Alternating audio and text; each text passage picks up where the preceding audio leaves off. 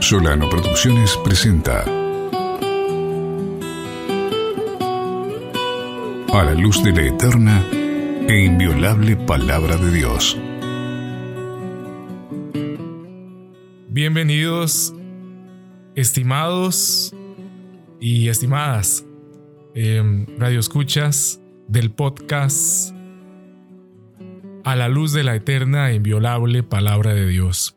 Hoy les damos una cordial bienvenida al episodio 5. Gracias a Dios, eh, llegamos ya al episodio número 5 con la fe, con la esperanza de poder compartir.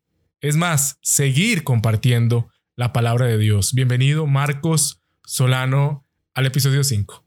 Buenas tardes Juan Carlos, buenas tardes a todos nuestros estimables oyentes. Como lo digo siempre, es un privilegio, es una bendición estar por acá. Y como usted lo acaba de decir, hoy vamos a abordar este, eh, una parte eh, eh, crucial en la vida de Jesús, lo que ocurrió ahí en el huerto de Getsemaní y cómo él echó mano de, de la oración para enfrentar ese, ese momento. Ese momento difícil, adverso, quizá desde cierta perspectiva, y momento crucial en, el, en la etapa del ministerio de Jesús. Sí, correcto. Este, podemos ver ahí, este, ahorita abrimos nuestra Biblia. Ajá, así es. Vamos a poder este, ver ahí que era la antesala a su, a su sacrificio, a su crucifixión.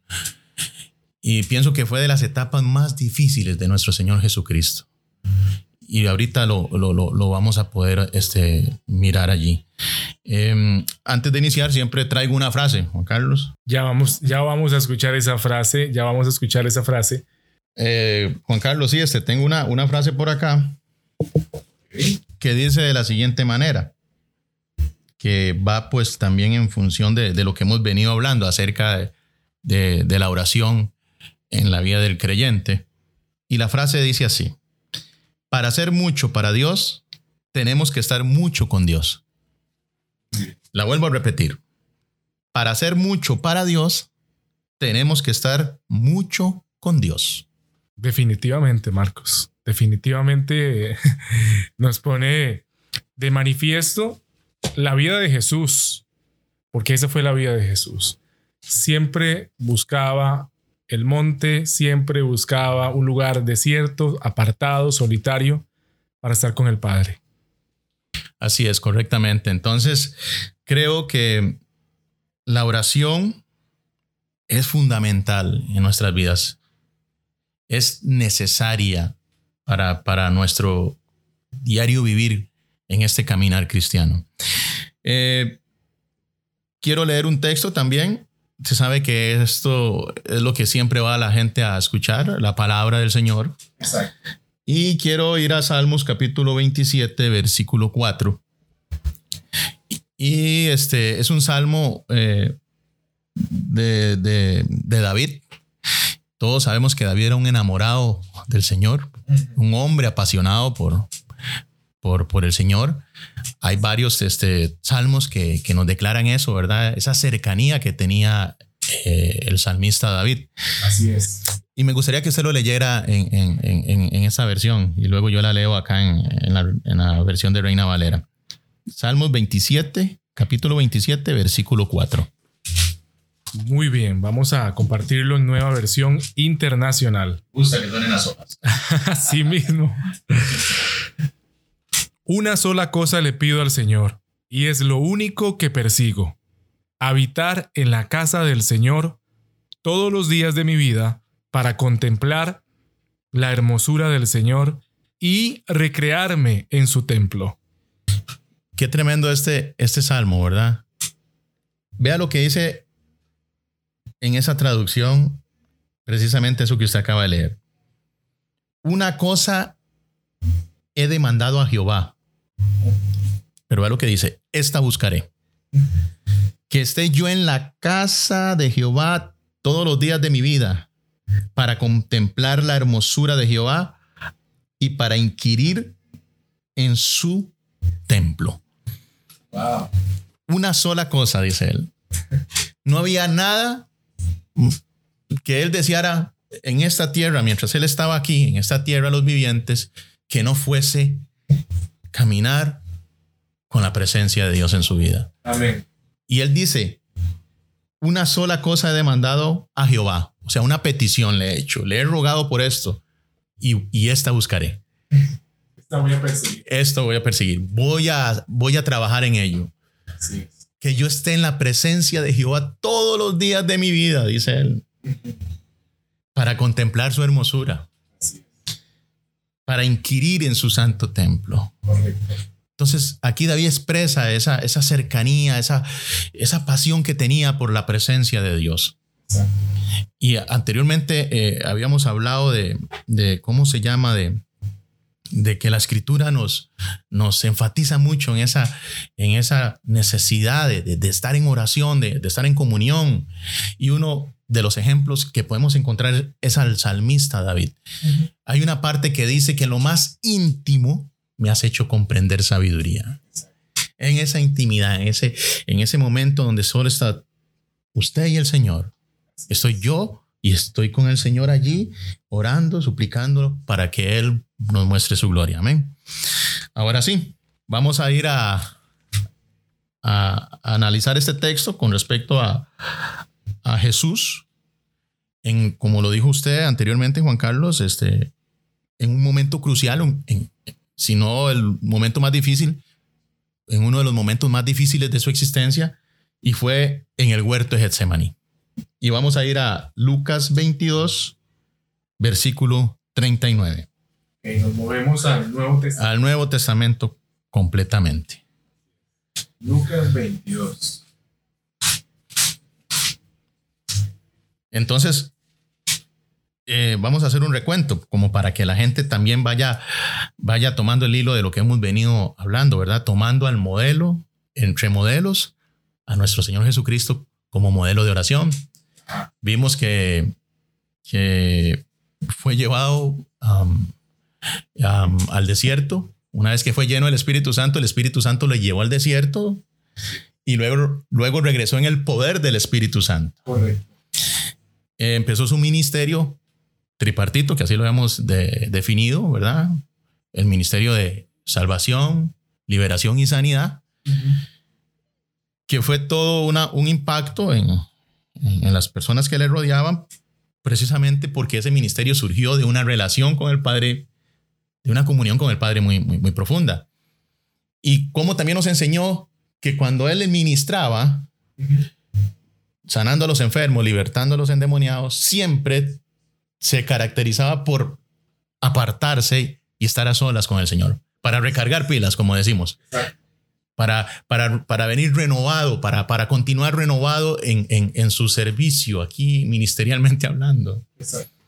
Y luego vimos cómo repercutió tanto esa, esa vida de oración, porque él ejemplificaba lo que enseñaba, habíamos hablado de eso, ¿verdad? Sí. Y cuando estaba orando, los discípulos se acercaron y le, y le, dijo, le dijeron, perdón, Señor, enséñanos a orar. Sí. Y fue cuando les enseñó el Padre Nuestro. Correcto. También vimos que cuando vino el Espíritu Santo sobre él, cuando se estaba bautizando, que dice que el Espíritu Santo descendió como paloma Uh -huh. y que una voz del cielo dijo, este es mi hijo amado en quien tengo complacencia, dice que él estaba orando. Uh -huh. Cuando hizo la escogencia a los doce discípulos, vimos que pasó toda la noche orando para poder escoger a los correctos. Exacto. Entonces, qué modelo más tremendo tenemos a nuestro Señor Jesucristo. Pero ahora vamos a llegar en un momento difícil en la vida de Jesús. Amén. Amén. Y es que es el, el, el momento clave, eh, Getsemaní. Y yo creo que este episodio va a ser de gran edificación para todos los que nos escuchan, porque creo que en la vida cristiana, en el caminar, en el acontecer de la vida cristiana, eh, nos encontramos en ocasiones con el Getsemaní. Así es. Eh, bueno, Marcos, que la palabra de Dios nos, nos ilumine el día de hoy, nos fortalezca, nos dirija y que sea de mucha bendición para cada uno de nuestros oyentes. Ahora que usted dice eso, eh, podemos eh, decir que todos tenemos en algún momento una experiencia en el, en el Getsemaní. Y vea qué tremendo que yo estaba enfocado acá, pero quiero leer unos versículos antes, porque vamos a ver algo que pasó con Pedro y con los discípulos. Pongamos atención a esto. Versículo 31 del mismo capítulo 22. Ya vamos a llegar ahí a, la experiencia de Jesús y demás, pero vamos a, el Espíritu me está inquietando que veamos también ese, eso que está allí. Dice así, dijo también el Señor, Simón, Simón, he aquí que Satanás os ha pedido para zarandearos como a trigo. Pero yo he rogado por ti que tu fe no falte. Y tú, una vez vuelto, confirma a tus hermanos. Vea qué tremendo esto aquí, Juan Carlos. Vea, vea Vea esta situación en la cual el Señor le dice a Pedro dos veces, le dice, Simón, Simón, he aquí que Satanás os ha pedido como, dice, los Satanás os ha pedido para zarandearos como a trigo. Pero yo he rogado por ti.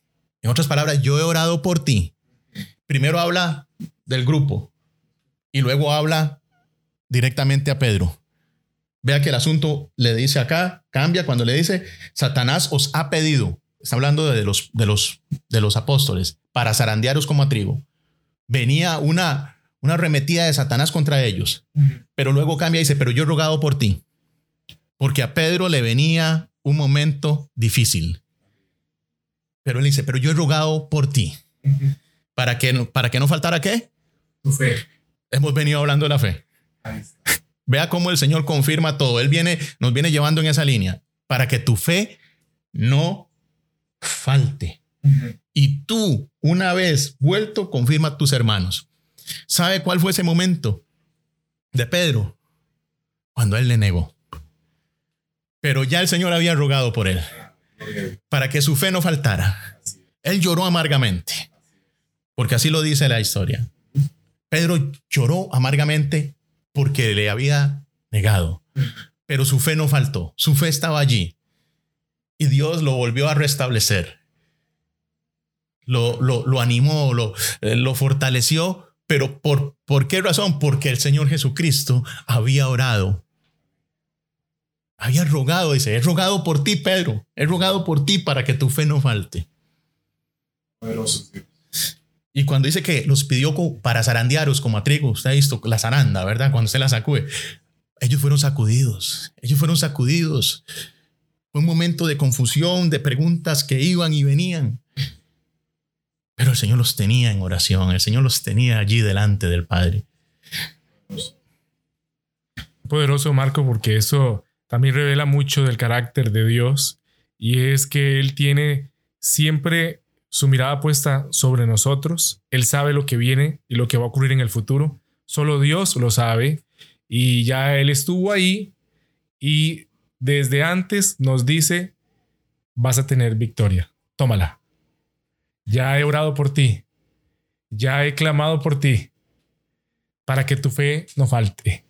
Vea, vea qué tremendo las palabras de nuestro Señor Jesucristo que le dice, y tú, una vez vuelto, confirma a tus hermanos, vaya, fortalezcalos, vaya, anímelos.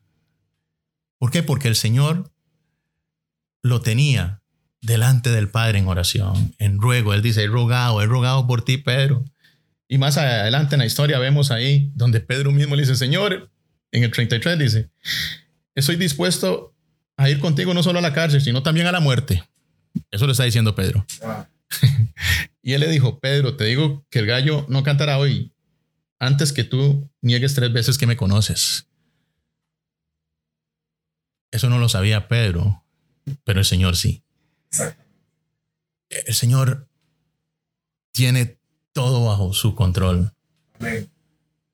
Lo que nos enseña acá el Señor es el poder de la oración, porque Él rogó por Pedro. Él lo tenía delante del Señor ahí oró por los apóstoles, porque Satanás los pidió, porque Satanás no puede hacer nada si Dios no le da permiso. Así es. O sea, Satanás está sujeto al Rey de Reyes y Señor de Señores. Entonces, aún ahí en ese momento, ellos fueron sostenidos por la oración de nuestro Señor Jesucristo, por la, por la intercesión de Él. Ahí se ve cómo ya empieza su ministerio intercesor, porque Él es el que intercede por nosotros. Está la diestra del Padre intercediendo por nosotros. Amén. Ahora sí, vamos a ir al versículo 39. Y dice de la siguiente manera. Y saliendo, se fue como solía al monte de los olivos, y sus discípulos también le siguieron. Cuando llegó a aquel lugar, les dijo, orad que no entréis en tentación, dice. Y él se apartó de ellos a distancia como de un tiro de piedra, y puesto de rodillas, ¿qué hizo? Empezó a orar.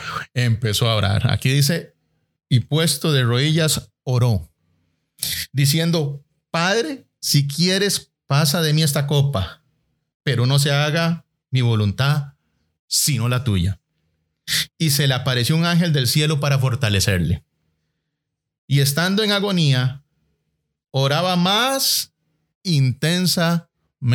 Con más fervor. Con más fervor. Y era su sudor como grandes gotas de sangre que caían sobre la tierra. Cuando se levantó de la oración y vino a sus discípulos, a sus discípulos, perdón, los halló durmiendo a causa de la tristeza. Y les dijo, ¿por qué dormís?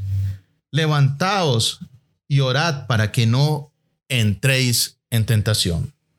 Juan Carlos, antes de abordar al Señor Jesús, acá, en esta posición de Él, hay dos versículos donde está la palabra tentación. Muy importante. Ponga cuidado lo que le voy a decir y a nuestros estimables oyentes. La tentación no entra en usted. A veces he escuchado a la gente, es que la tentación entró en mí. Jesús dijo, orad para que no entréis en tentación. El que entra en tentación es uno. La tentación nunca va a entrar en usted. Es usted el que decide entrar en ella. Y Jesús nos da la clave de cómo lograr nosotros no ceder a esas tentaciones, de no entrar en esas tentaciones. ¿Cómo? Orando, velando. Si usted lo hace en sus propias fuerzas, no le tengo buenas noticias. A veces queremos nosotros lograr las, lograr las cosas por nuestras propias fuerzas y a veces nos quedamos frustrados porque cedemos, porque somos débiles. Somos humanos. Pero Él nos da la herramienta para nosotros poder decirle no a la tentación, decirle no a las ofertas del mundo. Y es orando. Él lo dice dos veces. Cuando llegó a aquel lugar en el versículo 40 les dijo, orad que no entréis en tentación. Versículo 46 les vuelve a decir y les dijo, ¿por qué dormís? Hay un texto que dice, levántate. ¿Tú qué? Duermes y te levantará Cristo. Ellos no estaban acostumbrados posiblemente a este nivel de vida de oración que tenía Jesús. Tremendo. Ahora bien, dice que por causa de la tristeza, porque ellos todavía no habían logrado tener ese nivel de oración que tenía Jesús. Y cualquier cosa que veían les causaba tal vez una tristeza y por ende eso se convirtió en, una tentación para ellos y ellos entraron en esa tentación y, y se durmieron. Dejaron de velar. Dejaron de velar, dejaron de estar despiertos. Y hoy el Señor quiere a una iglesia despierta. Así es, amén. Para que puedan discernir los tiempos, para que puedan comprender cuál es la voluntad de Dios. Amén. Es tiempo de, de despertarnos de este sueño. Así es. Y lo vamos a hacer mediante una herramienta que la conocemos, que es la oración. Amén. Necesitamos estar en constante oración. Más, el apóstol Pablo dice, orar sin cesar. Así es. O sea, debemos de estar orando en todo tiempo, con ruego y súplica en el Espíritu. Amén.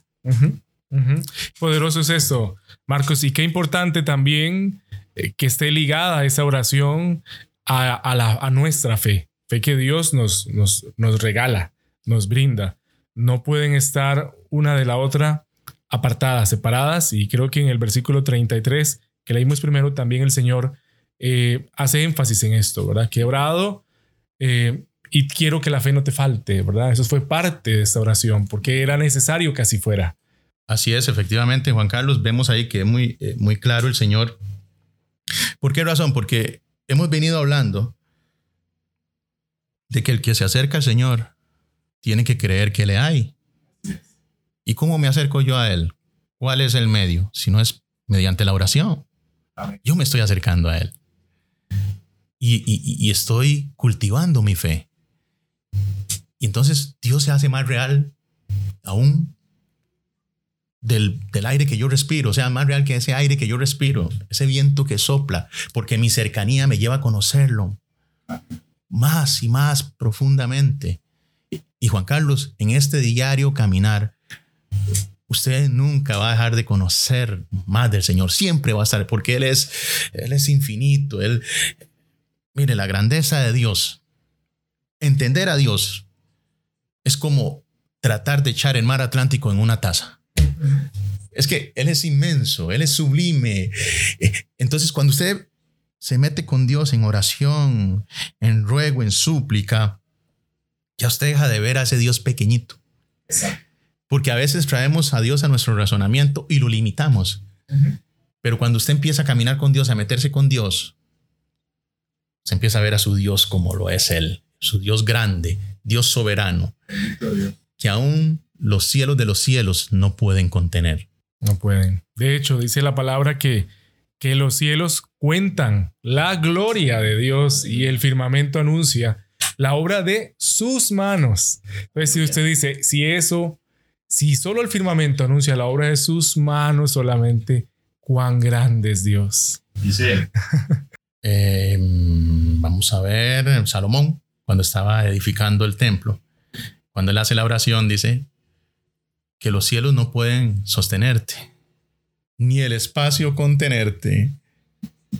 La magnificencia de nuestros padres celestiales es gloriosa. Y muchas veces lo que nos, nos queda es, es, tener esa actitud de, de, reconocer su grandeza, su poder. Amén. Ahora sí, Juan Carlos, vamos a esta parte tan importante. Entonces Jesús se apartó a distancia como un tiro de piedra y puesto de rodillas oró. ¿Y por qué oró Jesús?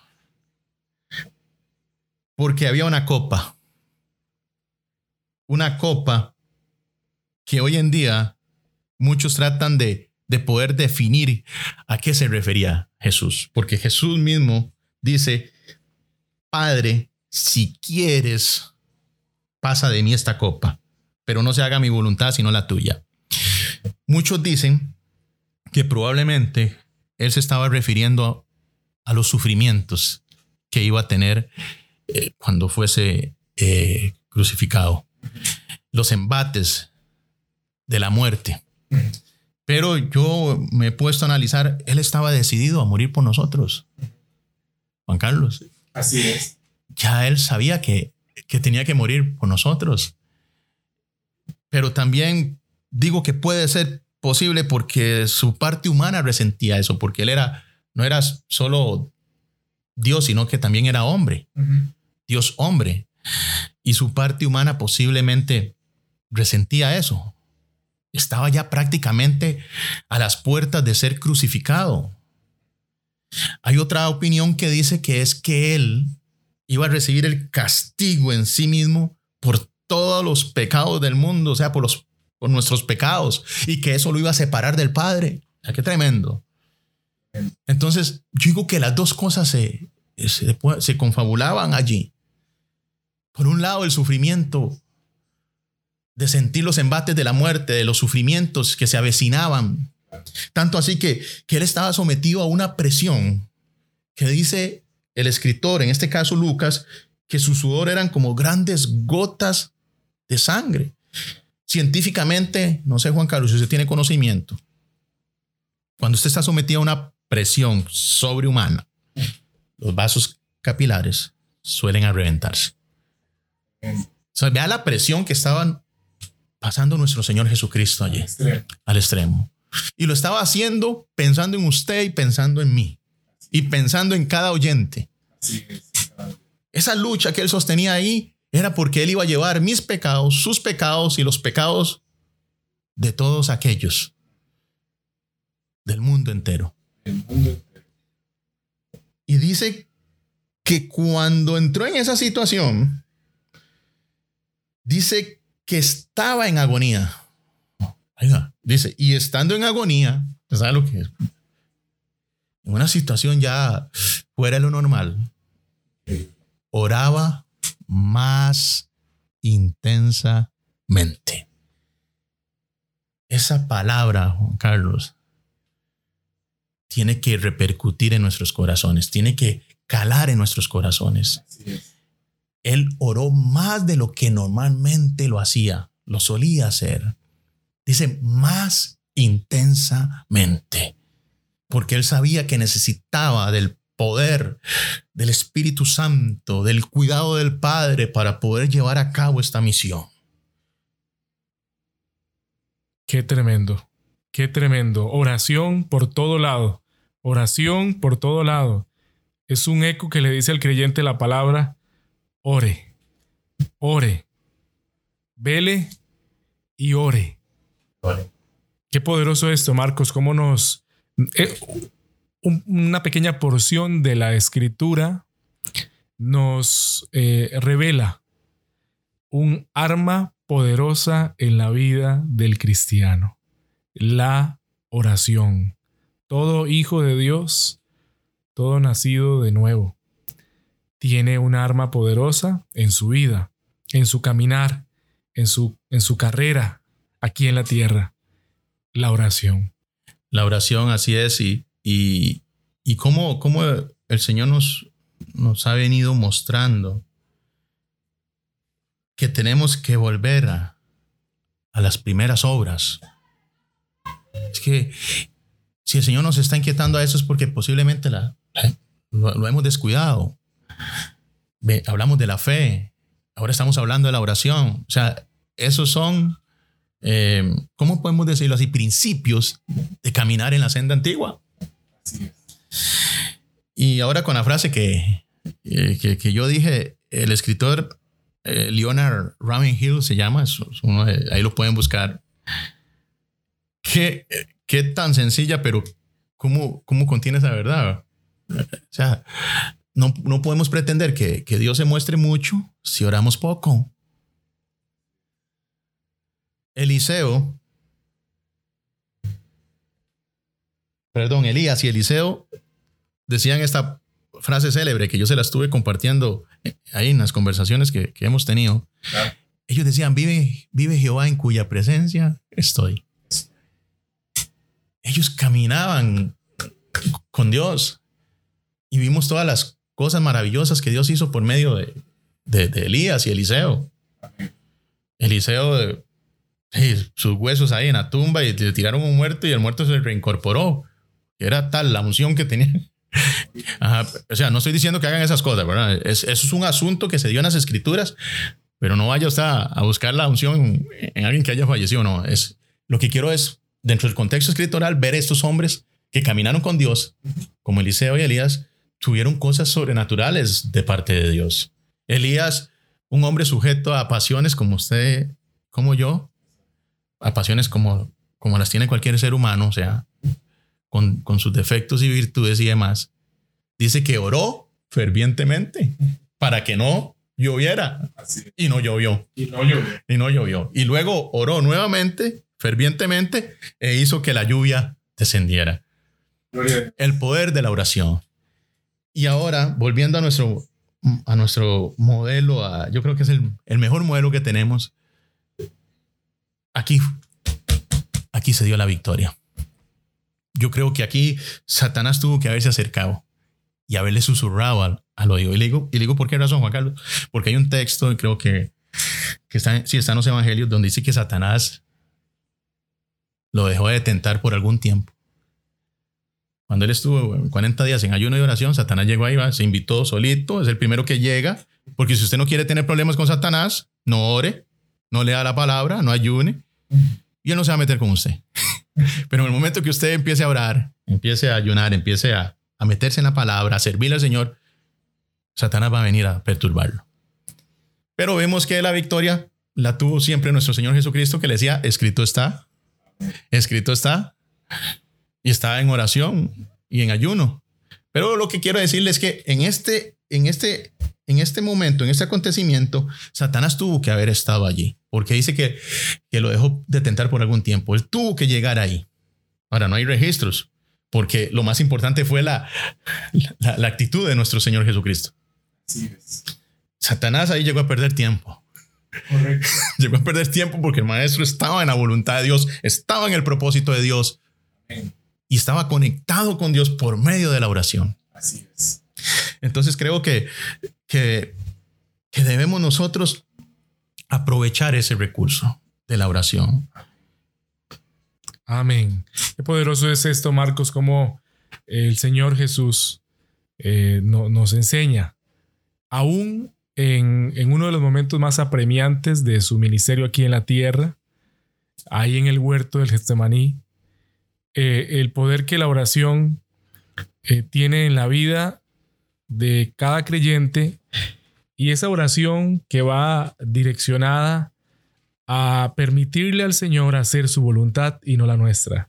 Porque hay algo poderoso también y también que podemos ir aún más profundo porque la palabra nos dice que Él estaba orando eh, y que le dice al Señor que si puede pasar, como dice la escritura, esa copa de Él, que así sea, y que justamente luego, pero que no se haga su voluntad, ¿verdad? Dijo, dijo Jesús, que no se haga mi voluntad, sino la tuya, Señor. Luego viene un ángel para fortalecer, le dice. Eh, eso, eso, eso es un punto interesante porque la pregunta es, ¿qué le dio ese ángel para fortalecerlo? O sea, esto también repercutió en el plano espiritual.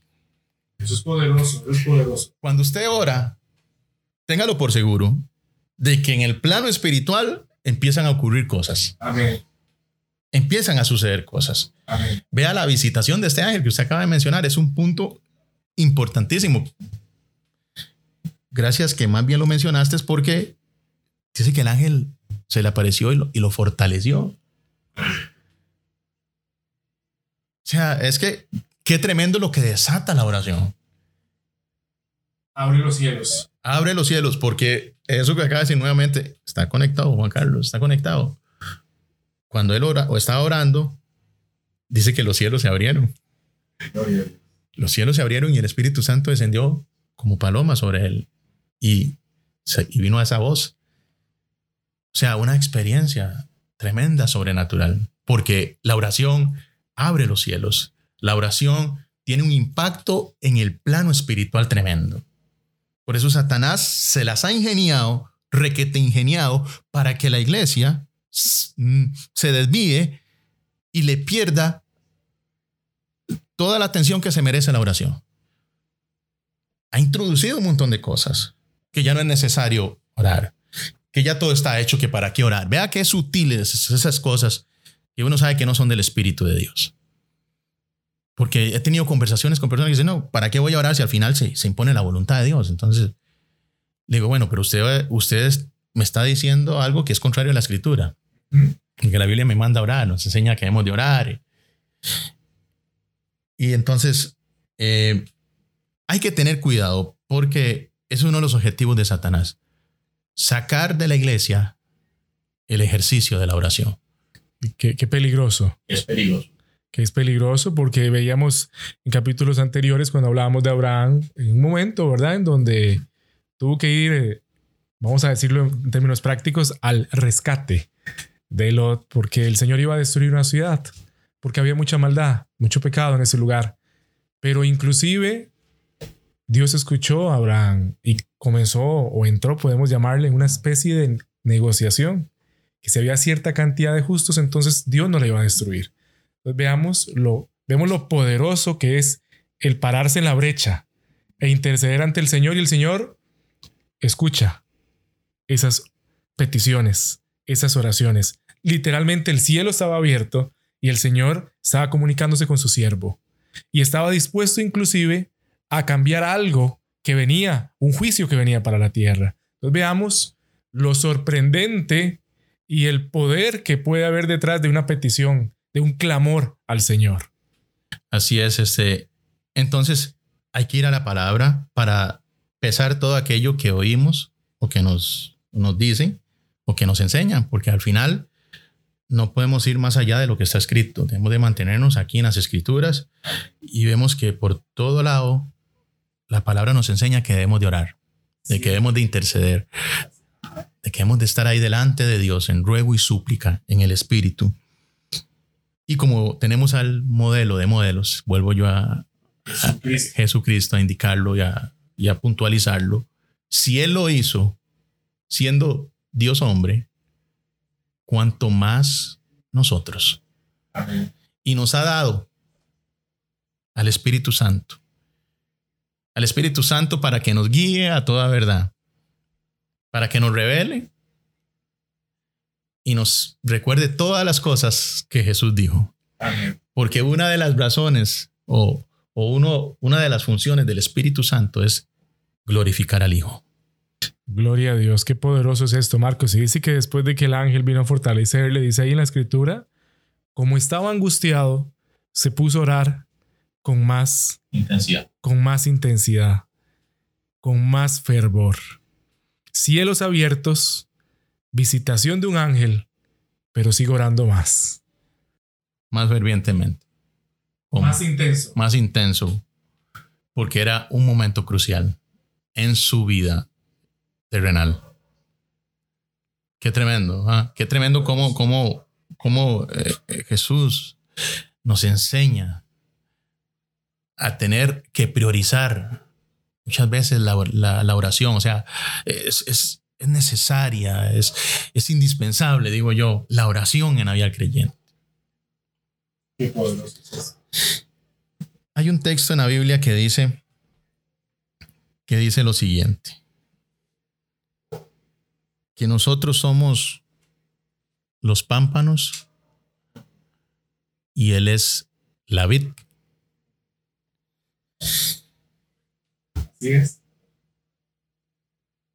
Usted sabe lo que es un pámpano, ¿verdad? O, una rama que está totalmente adherida a un arbusto.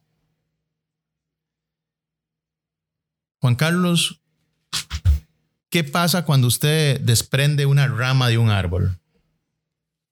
¿Se seca inmediatamente? Comienza el proceso. Correcto. Eso, es, que, es que eso es lo que precisamente quiero decirles. Cuando usted deja de orar, usted dice, no, no, no está pasando nada. Voy bien. Ahí voy bien. Pero conforme pasan los días, usted se va secando. Va perdiendo la sensibilidad espiritual va perdiendo interés por las cosas que están relacionadas con Dios. Y entonces vas otra vez hacia, hacia donde Dios te sacó. E, e, esto lo digo con mucho temor y temblor. No podemos descuidar nuestra comunión, nuestra relación con Dios, porque eso es lo que al fin y al cabo nos sostiene nuestro diario vivir cristiano, nuestro caminar con el Señor. En el momento en que usted se desprenda de, de, la vid, que es nuestro Señor Jesucristo, eh, usted va a ir en decadencia hacia atrás. Y cuando se da cuenta, ya usted perdió esa sensibilidad de Dios, ya usted perdió interés por las cosas que están relacionadas con Dios. Y lo digo con, mucho dolor, Juan Carlos. No voy a decir que toda la iglesia del Señor está así, porque no, yo sé que hay gente que ora, gente que ayuna, gente que está metida en la palabra, pero hay un porcentaje considerable de la iglesia que no está teniendo comunión con Dios. Sí, que tal vez se ha distraído. Se ha distraído, se ha descuidado eso. Vea qué tremendo cuando el Señor le dice a una de las siete iglesias en Apocalipsis, pero tengo algo contra ti. que has dejado tu primer amor. Arrepiéntete pues, dice. O sea, cambia de dirección. Vuelva a las primeras obras. Yo no lo estoy juzgando, ni mucho menos. Lo que le estoy es haciendo una exhortación en el amor de Jesucristo.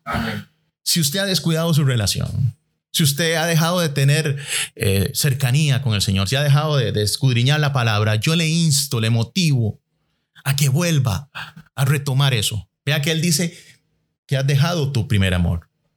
O sea, lo que usted ha dejado de hacer no significa que ya lo perdió. No, ahí está para que lo vuelva a retomar.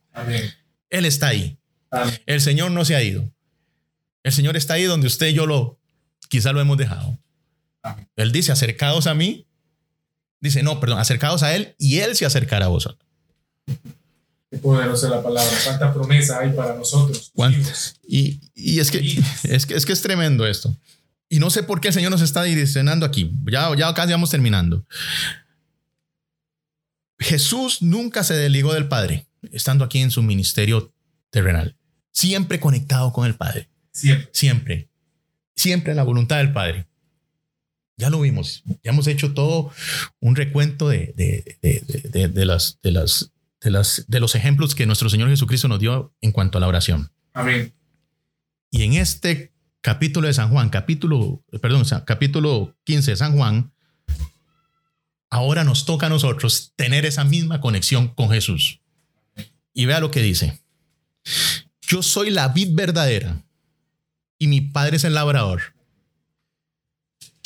Todo pámpano, oiga qué tremendo, Amén. que en mí no lleva fruto, lo quitará y todo aquel que lleva fruto lo limpiará para que lleve más fruto. Hay dos tipos de pámpanos aquí. No lo digo yo, lo dicen las escrituras. Sí. Dice, todo pámpano que en mí no lleva fruto, lo quitará. ¿Y cuál es el pámpano que no da fruto? Aquel que está totalmente desligado de la vid, que ha perdido, ¿verdad? Esa conexión con Jesús. Y lamentablemente dice que hay una consecuencia, lo quitará.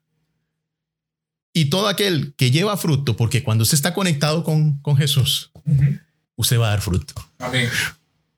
El fruto del Espíritu Santo se va a poder percibir en usted. Amén. Ahora bien, pero qué tremendo esto dice. Y todo aquel que lleva fruto, lo limpiará. ¿Para qué? Para que dé más fruto Para, todavía. ¿Para qué? Más fruto todavía. O sea, viene el Señor y lo empieza a podar. Amén. Pero lo que quiero decirle es que este pámpano ha decidido permanecer en la vid a pesar de, Amén. a pesar de que el Señor lo está podando, que a veces duele, pero es necesario. Pero dice que va a llevar más fruto. Entonces, quiero que quiero decirle, de la misma manera, vuelvo a reiterar, como el Señor Jesucristo tenía esa conexión con el Padre, es necesario, es indispensable, digo yo, que tú estés conectado con Jesús. Vea lo que dice el versículo 7. Si permanecéis en mí y mis palabras permanecen en vosotros, pedid todo lo que queréis y os será hecho. Vea qué bendición. Cuando usted está conectado con Él, cuando usted permanece en Él, permanece en sus palabras, usted va a pedir. Y dice que va a pedir y todo lo que ustedes quieran, lo será hecho.